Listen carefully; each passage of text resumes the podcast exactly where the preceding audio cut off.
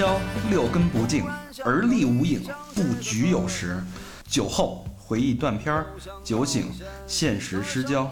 三五好友三言两语，堆起回忆的篝火，怎料越烧越旺。欢迎收听《三好坏男孩儿》。唉，这个这次真是隔了好久，大概隔了一个多月了。这这事儿怪我，怪我，怪我！最近那个事儿比较多，换工作什么的。唉，这东西换工作，大家都觉得跳槽是一件挺挺好玩的事儿，挺值得期待和憧憬憧憬的事儿。但我觉得对我来说挺痛苦的。这工作让我感觉越来越痛苦。我不知道你们有没有这种类似的感觉？我最近啊，一个礼拜连着做了三个一样的梦，就是我辞职了，我辞职了，我他妈辞职了。就不想现在这工作了。对，但是只做梦没有没没有梦遗啊。我操，这他妈的辞职这事儿，也是我最近思考最多的一件事儿。嗯，我觉得可能像我这种，像咱们这种工作，像我工作已经七年了吧，快七年这么一个一个经历。嗯，我觉得对我来说，我不想人生就这么过去。我感觉你就一直在重复着一件一件事儿。没错，你而为什么不让你去停下来的原因是什么？是因为钱？对对，没有别的原因。其其实是因为自己心里的欲望，还有社会强加给你的那些责任，对吧？对，就有时候当我在我看着我那些同事啊，包括我的嗯跟我一起工作的人，他们那个表情状态，跟他们那个从心眼里就不情愿那个状态，所有人其实都清楚，你在这儿承受这份压力，去受这份罪。其实都是为了钱，这钱他妈的是谁逼你的呢？对吧？这个这个社会就是这样，你没有这份钱，你就没法生存。这是一个硬性。对，但是我就觉得你这个，如果你这辈子也就这样下去了，你就你你不可能，你不可能就就考虑就这件事就不做。你知道我最怕的是什么吗？我最怕的就是。每天回家的时候，像我们小区的那些大老爷们儿一样，就是尤其到夏天的时候，喝两瓶啤酒，然后对打会儿牌、下会儿象棋，麻痹自己，然后回家看到自己这个四十多岁的老婆，然后埋怨自己没本事，然后看这个孩子也瞧不起自己。我觉得这种生活是最憋屈的。我我想我到四十岁的时候，我一定不要变成那样。但其实只有十年的时间让我改变了。嗯。那那其实现在来讲，嗯，三十岁，实际上现在我觉得改变呢还不算太晚。虽然说社会给我们这个年龄的人其实机会不是很多了，嗯，越来越少。对，嗯，反正这件事儿我怎么看呢？我觉着咱们应该有机会再创业吧。嗯，创业是一方面，但我现在更想、更更在最多思考的一件事，也是最近一直非常苦恼的一件事，就是。我现在做的这个工作到底是为什么？能不能为自己做一点事儿，或者说什么事儿都不干？你首先肯定是为了钱，对，你生活下去。对，就就感觉这个生活的意义其实就已经有点本末倒置了。你是为了钱去维持你这种生活，而不是真正的过这种生活，就没有享受了。对，所以我现在一直在考虑一个事儿，就是。刚才跟那个跟高璇说的差不多，就是是不是可以去先暂时停掉工作啊？去，我觉得就算是你在你生命当中的一个逗号或者是一个顿号也好，给自己这么一段时间，半年也好，一年也好，让自己真的停下来，去看看自己想要什么。没错，我觉得，我觉得我们大家每个人其实都有一个梦想，或者说都有一件自己要想要去做的事儿。那也许当我们六十岁、七十岁躺在病床上，马上就要离开的时候，可能有些事儿做了，我很后悔。哎呀，我其实不应该做这个事儿，做这个事儿我牺牲太大了。但是我觉得就算这样，也总比说我操有一个事儿我没做，你妈的！如果再给我重来一次的话，我一定要做这个事儿，无论付出多大的代价。嗯，其实这个话题有点沉重，但是这件事儿其实一直也是我们想聊的这么一个话题。然后毕竟都是已经到了三十岁的年纪，如果说你现在不做一些改变和尝试的话，你可能也就这样就到四十了。到四十你再去想这事儿就有点可悲了。当然，你那会儿你的压力、你的负担可能更多。对，你现在你可能，啊、你仅仅有个房贷，对吧？或者有像像高璇这种不需要考虑这种问题的，然后你咱们现在还都没有孩子，对吧？对像你们俩还是呃，孩子已经那个已经有了，死了好几年了。这啊，反正也也没有负担吧，啊，所以这个时候你其实是有，我觉得是最有机会去做一些改变的，这是人生中这种时间和机会应该是稍纵即逝，没错。嗯对，如果你这个不把握住，就过去了。那所以今天咱们就来聊一聊创业的话题。对，所以今天主要话题就是，当然也不一定是创业啊，就是给自己一个 break，让自己去一段空白，一个逗号，一个顿号，去想想自己真正想要的是什么。嗯啊，像像我们为什么有资格说这种话啊？像我们仨，这种已经不是说第一份工作指着这个工作去泡妞的，因为我们工作六七年已经有一定的积蓄和对生活、对社会的理解，所以在这个时候去考虑这个问题，也是我觉得是最合适的啊。哎，你说到泡妞儿，其实，呃，我创过一段很短暂的业，呃，大概去年的时候，去年的时候，我和另外两个朋友呢，我们弄了一个两个妞一个餐厅，不是两个男的，弄了一个餐厅。呃为什么要弄餐厅呢？其实我小时候我就特别喜欢那种餐厅的感觉，因为我小时候经常去吃饭的一家饭馆，他那个老板每天就拿了一壶茶，然后溜达一圈就走了。我觉得他特别的潇洒，所以我想我以后也想开饭馆儿。嗯、开了这个饭馆，其实我算是我的一个副业吧。然后，呃，后来这个饭馆就就不做了，就把它转让了。那是为什么呢？其实就是因为泡妞。呃，我的那两个合伙人，他们两个关系特别特别的好，而且他们两个人拿的钱比我的要要要多好多。嗯但是他们俩呢，后来就因为一件事儿，俩人掰了，是怎么掰的呢？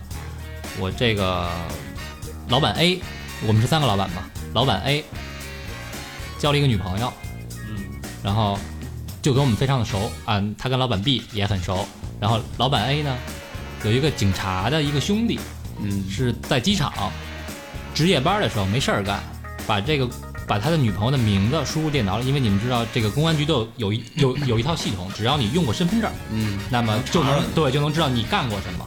嗯啪，把身份证号往上一输，哎，开房有一条开房记录。那现在开房一个人的身份证是不行的，你如果两个人一起去开房的话，要两个人的身份证。对是吗？？对我点开看看对方是谁呀、一看，老板 B。我操！于于是我这个短暂的创业就结束了。那这属于人心不足啊！这这这就是他妈的跟哥们儿在一块儿的一个创业的一个风险，嗯，对这一是风险。但你这种风险，我这个风险是我我想过一万个风险，但是这个风险是我万万没有想到对对也是无从规避的。对，但但我觉得你至少还是尝试过，这种尝试，当然这这个不可控的因素导致这次创业的失败，但是我觉得也是一个挺挺好的一个经验，有一个经历。嗯其实我们从小就已经开始创业过了。小时候上学的时候，你们难道没有没有做过一些创业的？比如说帮低年级的同学欺负他们他的同学啊，我小小时候谈不帮别人上谈不上泡妞啊，创业嘛，那都是其实也是受生活所迫，还是为了钱。嗯干一些偷鸡倒把的事儿，比如说去早上去那个荷花市场那会儿，荷花市场早上有那个早摊儿，卖那个古玩货币什么的，怼一大堆那货币，然后回头倒买倒卖卖给小伙伴们，然后卖一个就跟人胡喷嘛，说这是什么朝代，什么英国的、美国的，人家这还得懂点文化的。哎，对，连喷带忽悠，然后唆使小伙伴偷家里的钱，然后买我们这个这个，买买你的古玩是哎，吧？对，一两块钱拼拼过来的那个这弄过来的小型的倒买倒卖卖币，对对对。你要说这个是创业吗？它有这个有这个萌芽，但是我觉得更好玩的就是你再去骗他这个过程，你需要去学习一些一些一些知识啊，这其实也挺有意思的啊。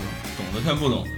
对，但是现在其实大多数人在做自己的工作，朝九晚五不一定是他真正喜欢的，或者说他从这份工作当中，呃，很难实现自己的价值感。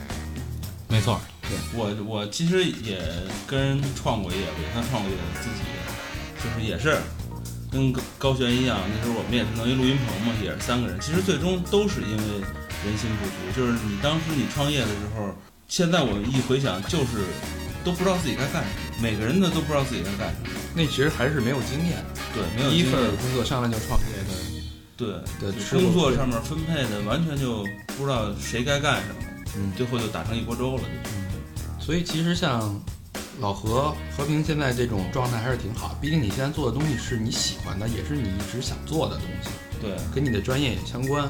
对，啊，其实高璇也还好，对吧？像我这种做，嗯、办公室每天写一些莫名其妙的东西，其实从个人价值来说，嗯、很难去被很好的实现。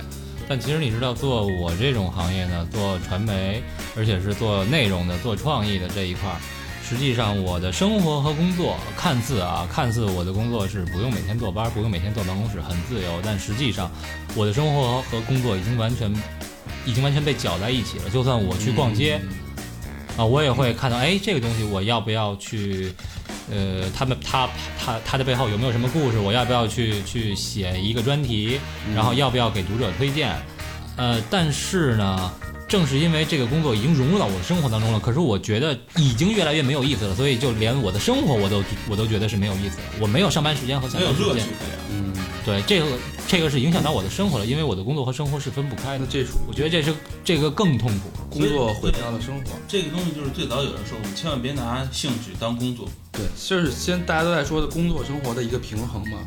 像像我这种，我周末一定是要非常非常有质量的去过，而且跟工作一点都不相关的，这是我的一个底线嘛。反正当这个底线被破的时候，就没办法，只能无奈的去去接受。所以大部分人都选择去就向工作妥协。对，所以在想推着你走的，其实并不是你真正想做的东西，而且大家都在无奈的往前爬。今天像一个吐槽大会啊。说的就是这些事儿。咱们这个，其实我觉得这个问题不是咱们独有，嗯，应该是这个年这个这个这一代人呢，我觉得都会有这个困扰，所以咱们来点正能量的东西吧。呃，大家有没有有一些新奇的想法，想要去去就做一些自己想要去做的事儿？促成这个呃，有意思的一些创业的事儿，比如小时候看过一个电影叫《顽主》，啊叫什么三是他们三 T 公司三 T 公司对吧啊？我觉得那个那个就非常的有意思。嗯，点子公司嘛，对对对，我觉得那个非常有意思。呃咱们这这代人还有一个特点就是敢想，嗯，能说会道，但真的能做的缺少实干精神。还是没有魄力。像我其实我在想，可能更多的是不一定是真的要去做什么，可能更多的是我需要找一段时间，就让自己一个人找一个山里，我找一个没有人的地方，我去不停的去阅读一些自己想看的书，然后去沉淀一下，重新思考一下你这个到底你活着的有点大，有点有点扯，但是活着的意义是什么？吃喝玩乐啊，对呀、这消费啊，其实那说白了还是跟钱有关系。当然了，就是说，所以说这个资本主义这东西已经把人都给毁了。咱们中国虽然说不是说是那个纯的资本主义吧，但是其实你在你的生活当中，你的自由来自哪？你为什么心甘情愿的去打工，去赚这份钱？因为你的自由来自于金钱赋予你的消费自由。对啊，因为经济基础决定上层建筑，这是马克思主义的理论。对所以，所以当你可以从消费去挑选琳琅满目的这些商品的时候，选择你的消费的金额和方向的时候，你的你在这儿找到了自己的快感和这种价值，所以你就要付出你的所有的时间，去换取金钱，从而换取你的这个消费的自由。对，那这个其实它是一个矛盾体，是一个永远永远在循环的一个东西。就好像我以前看的一部漫画，那个漫画是说，呃，有一块石头，然后能够得到这块石头的人，他就可以，呃，通过这块石头来获得自己最想要的东西，无论是一个国家或者世界或者权力或者无限的金钱，等等等等。我们的主人公呢，就费尽千辛万苦，他得到了这块石头，然后他的这个目的是想要让自己的妹妹复活，啊，这是他想要的东西。嗯但是呢，这个石头它的法则有一条是，你要得到那个东西，你你可以得到你想要的东西，但是你必须拿你最珍贵的东西去换，但他最珍贵的东西恰恰就是他的妹妹，嗯，那这最后呢是怎么换的？就是死了呀。哦，对你妹妹复活了，但是你要拿你最珍贵的东西去换。哦，就是这这是挺有启发性的，就是是跟咱们现在的状况有点像。其实真的是有点像，它是一死循环。对，因为我们我我们为了所谓的自由，其实自由就是，呃，不是我想干什么就干什么，而是我不想干什么，我可以不干什么。嗯，那我不想上班，但是我为了这个我我的下班时间，我能够去干一些我喜欢的事儿，而没办法一定要上班。所以我还是觉得，就是你用你金钱去承载的你这种呃消费的自由，这种短暂的快感，它其实是不真实的，它是建立在物质的基础上的。但我其实我觉得，真正内心的快乐，就像咱们小时候撒泡尿和个泥，你挖个沙坑，你找点胶泥，大家一起往墙上拍的时候，那种快乐，它其实它没有什么金钱。但是其实你想，因为那个时候你的欲望是不完整的。你那时候没有完全融入社会。对，你所以你你那个时候有性欲吗？没有啊，对吧？你还老往性欲上去。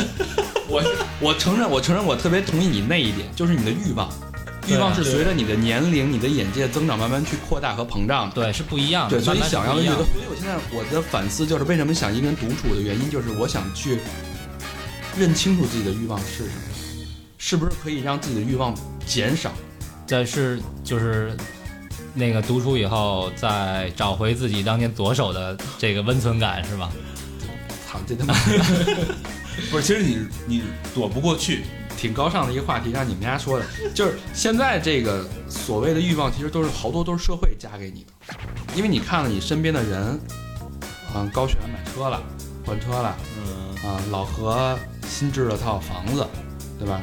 嗯，其实这些东西对你来说，它确实会激发你的更多的欲望去攀比，因为大家都都是一个平等的一个一个环境里生存下的人嘛，对吧？但其实你再换一个角度来说，你真正内心的快乐的东西，也许并不是你用一生的时间付出代价去追求的这些物质的欲望的真正的快乐。那么你想要的就是什么？是及时行乐的这一套吗？我现在，所以我现在就是我困惑就在这儿，我不知道我自己的欲望到底是什么。如果说不是建立在物质上的东西，不是我一直前三十年所追求的东西，那你的欲望是什么？包括咱们现在今天坐在这儿做这档节目，其实就是我对我自己欲望的一个探索。嗯，嗯，我觉得这东西咱们可以静下心来，不为名不为利，然后抽出时间精力去把这这么一档的事儿给做起来。它满足的我的欲望其实是一种倾诉欲，是一种沟通的欲望，是一种找到共鸣和知音得到满足的这种欲望。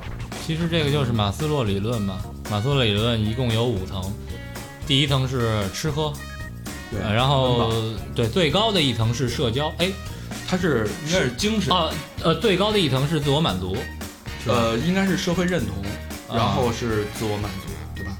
我忘了，反正一共是五层，我上学的时候学过。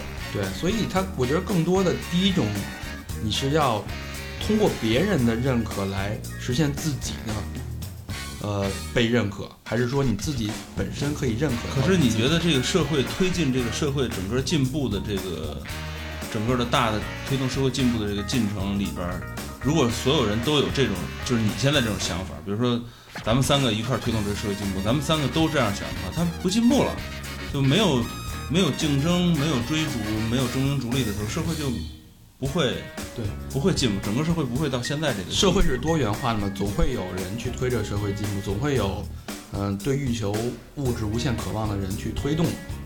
对，所有所有推动社会进步的人，实际上他的物他的物欲都是无限膨胀的。对，对。这种人是肯定占大绝大多数人，但只是作为个体来说，我我在考虑我是不是要像百分之九十九的人一样去这样去生活。其实，呃，昨天有一个呃我发了一个微信的朋友圈儿，呃，就发了一张图，是这个这个金三胖嗯啊，然后我一个朋友在下边回了一条，他说，呃，金三胖跟你换，你换吧。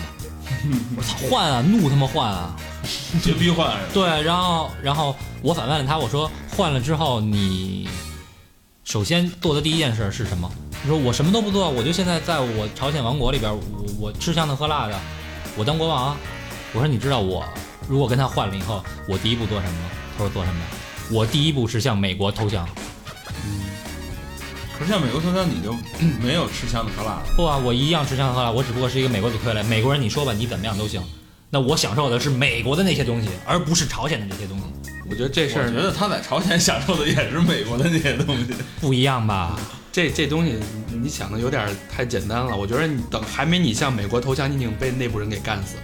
我就是想想说明，其实现在，我觉得我的欲望，我想要的东西，其实还是那些很世俗的东西。对你还没我这境界吗？我还没有你还是马斯洛的第第二层了。对，不是你的那个境界，你看我最早我记得我采访过一个玩音乐的人，他特别没落的时候，他跟一个人倾诉的时候，他说：“我现在就想找一个农家院，养一条狗，嗯然后听自己喜欢的歌，写写自己的音乐什么的。”然后那个那哥们儿是一电台的主持人，那主持人跟他说：“说你这个想法，其实百分之九十的人都有，但是这是一个特别奢侈的想法。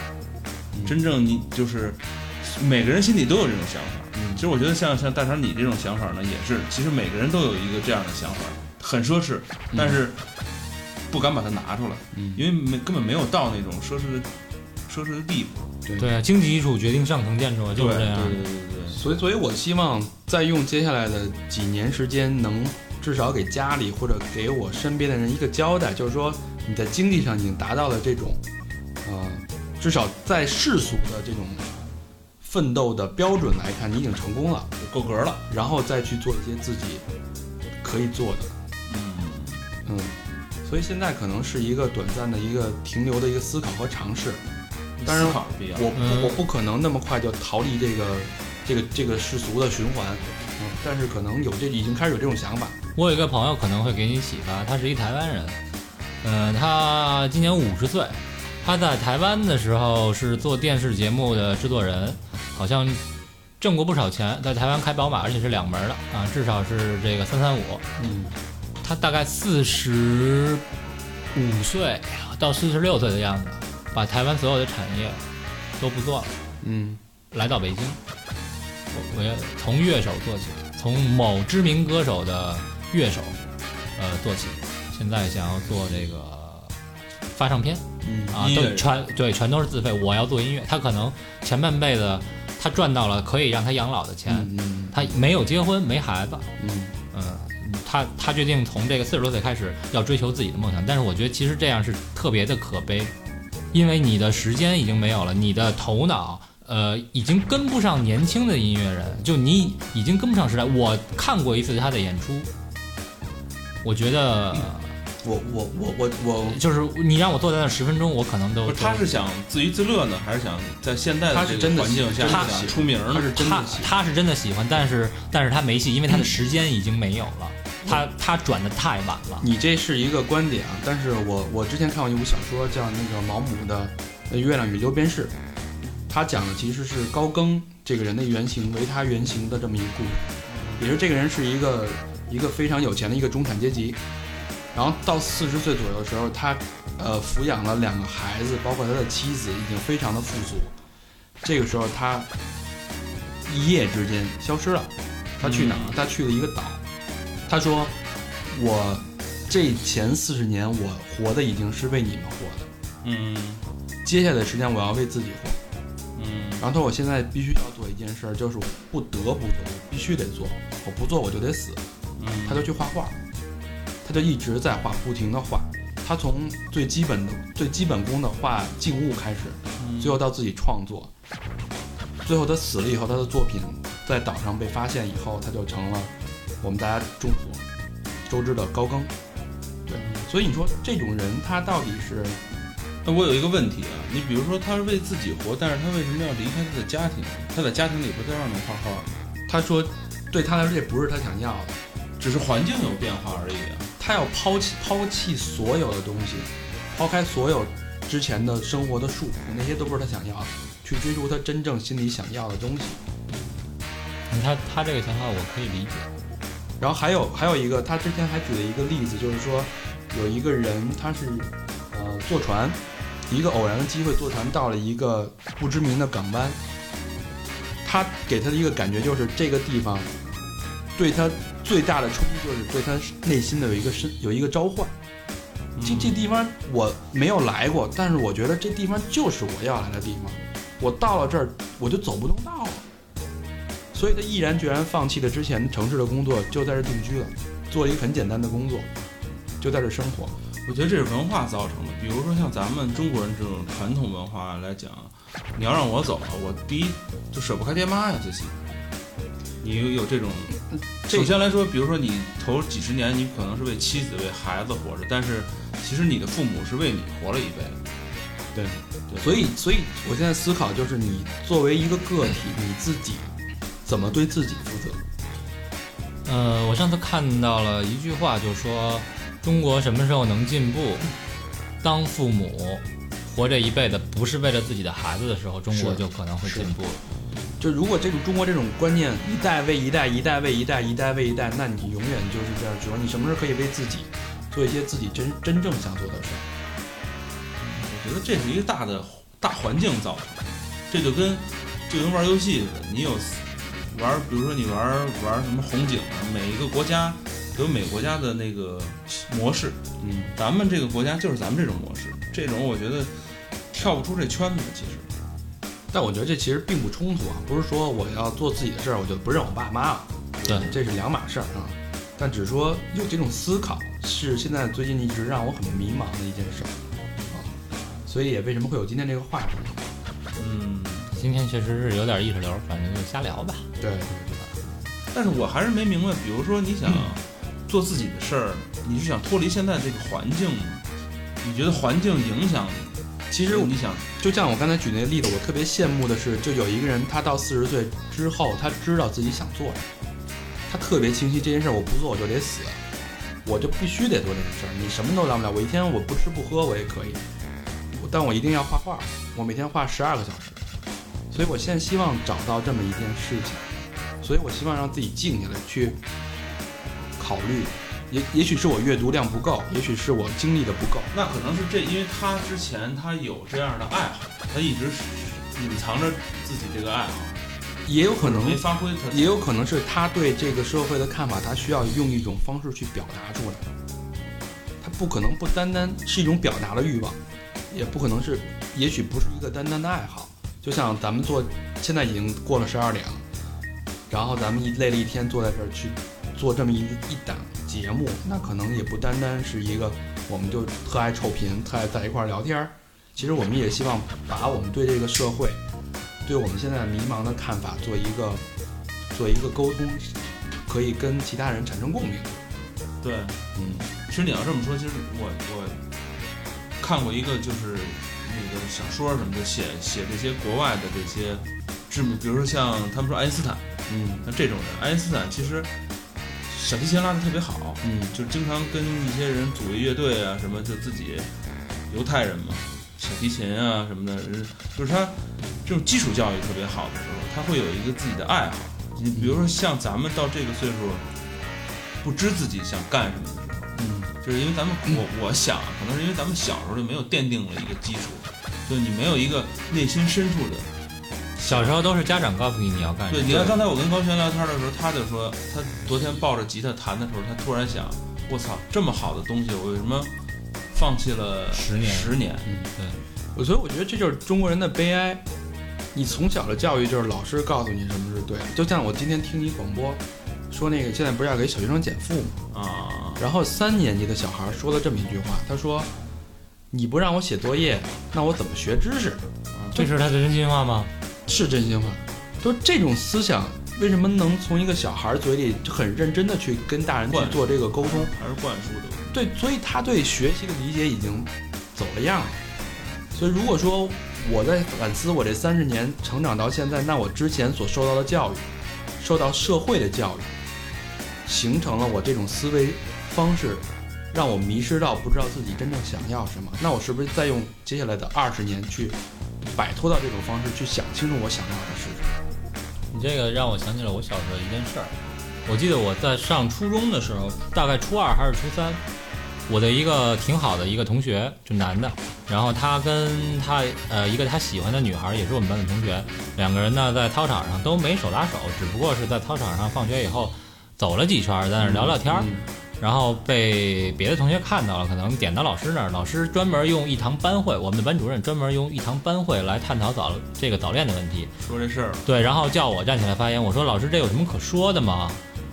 呃，现在这么好的，也不用看钱，什么都不用看，他俩就是互相喜欢，就走两步怎么了？呃，对，其实是然后我啊，我第二天就被请家长了。你违反了体制，就是你这种独立思考的这种习惯已经没有了。现在大家都会思考，每个人说到生活都有这一套的方式。就我那天在在公交车上有一个人啊、钱包被人偷了，然后他把那个他找着他抓着那个人了，然后那个人就把钱包扔在地上，他把捡起来了，然后他媳妇就说赶紧报警，停车，对吧？然后那男的说你别说话，然后车到站了，那女的那个小偷下去了。然后那男的就给那个女的讲，他说：“我告诉你，你刚才犯了几个错误。第一个错误，那个人，那个刚才是一个女的，如果她趴到我身上说我非礼，说我耍流氓，怎么办？第二，这个车上是不是有的刚才那个小偷的同伙，你也不知道，怎么办？所以说他就很得意的说，这是我的一个社会经验的一个积累。你看我，对吧？我多我多聪明，我做事儿多稳妥。但我觉得，如果说每一个人都跟你一样，那小偷就永远就是会越来越多，对，对吧？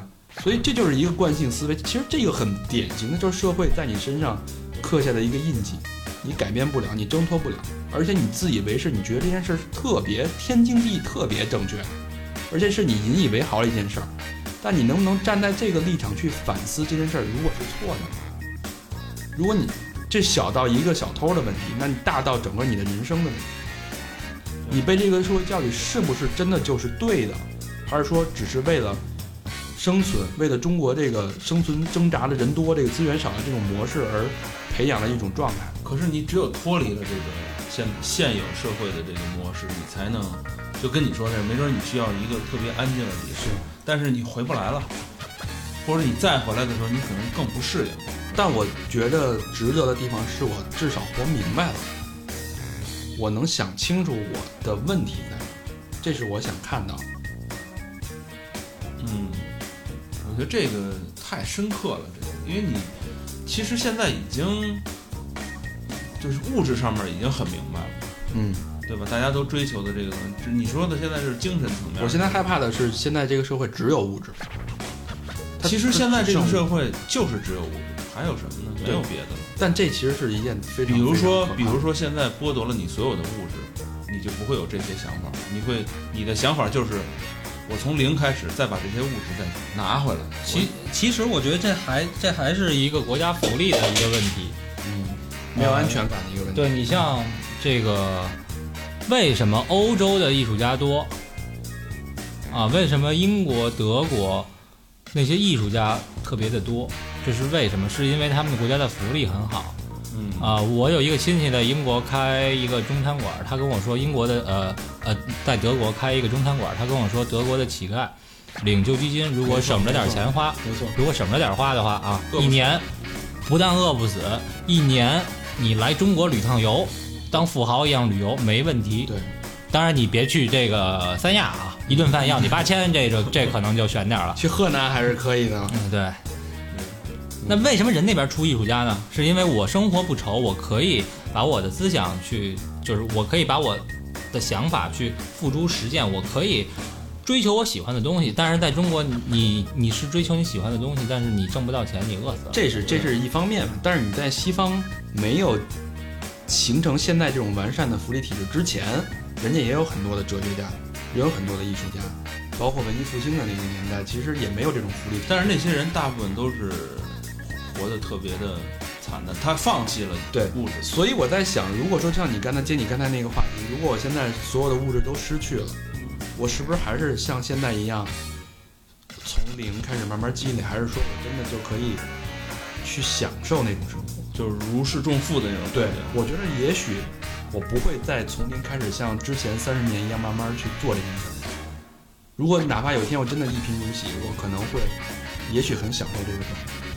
这是我希望，我希望给自己找这样找到这种答案，我是不是能做到？但是我现在也不确定。那我帮你确定一下吧。嗯，存折拿出来。房子交出来是吧？就同样是毛姆的一个小说，就是《刀锋》，嗯，也是这个人，他其实他之前继承了家里一大笔钱，不愁吃不愁喝，一直在去寻找自己的人生。最后他寻找清楚了以后，他会把这笔钱全都捐出去了。最后什么都没有，他其实他他说这是让我最高兴、最舒服的这么一个状态。所以你能理解吗？我不能。我也不能。对啊，所以所以我觉得这是一种真的可以让你从心底开心的一个状态。现在的这个社会的普遍认认同感是，你享受是因为你有物质，你才享受。对，所以现在可悲的地方，你的享受只是基于物质。其实享受，我觉得有时候你可能是看一本书，你听一段好的乐曲，或者你去呼吸一个新鲜空气，其实这种享受就已经很满足。对啊，现在人要的太多。比如说你想达到这些，你想听一首好的歌，想看一本好的书，这也是基于物质上。其实我们的要要的都太多了，我感觉。之前看那个有有一对小夫妻去去那个大理定居那事儿，你们知道吗？把就把工作辞了那个对吧？对，两个人就毅然决然的等于逃离北上广嘛，嗯，去大理，然后租了一间普普通通的一个四合院，每天饭钱不超过二十块钱，两个人一只狗，然后他们的工作呢就是写写专栏，然后写写小文章去维持现在这个生活，但他们的他除去这些物质的追求，他的可以把更多的时间精力去集中在他们的所共同。呃，分享这段生活当中，很多细节东西就放大了，包括简单一顿饭，一个好的天气，对吧？哪怕是一杯自己酿的酒，它的意义都不一样了。但是你这个状态其实还是少数个体才能达到这种状态，而且这种状态只有在物质生活先满足的基础上，才能再进一步。其实啊，人呢都是这个。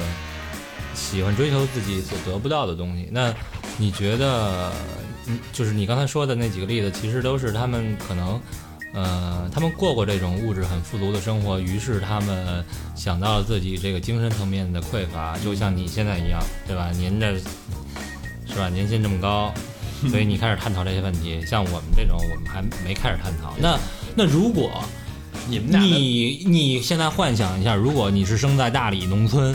特别特别漂亮的一个地儿的一个农民的小孩儿，你从来没见过电脑，你没见过城市，没见过汽车，我同意。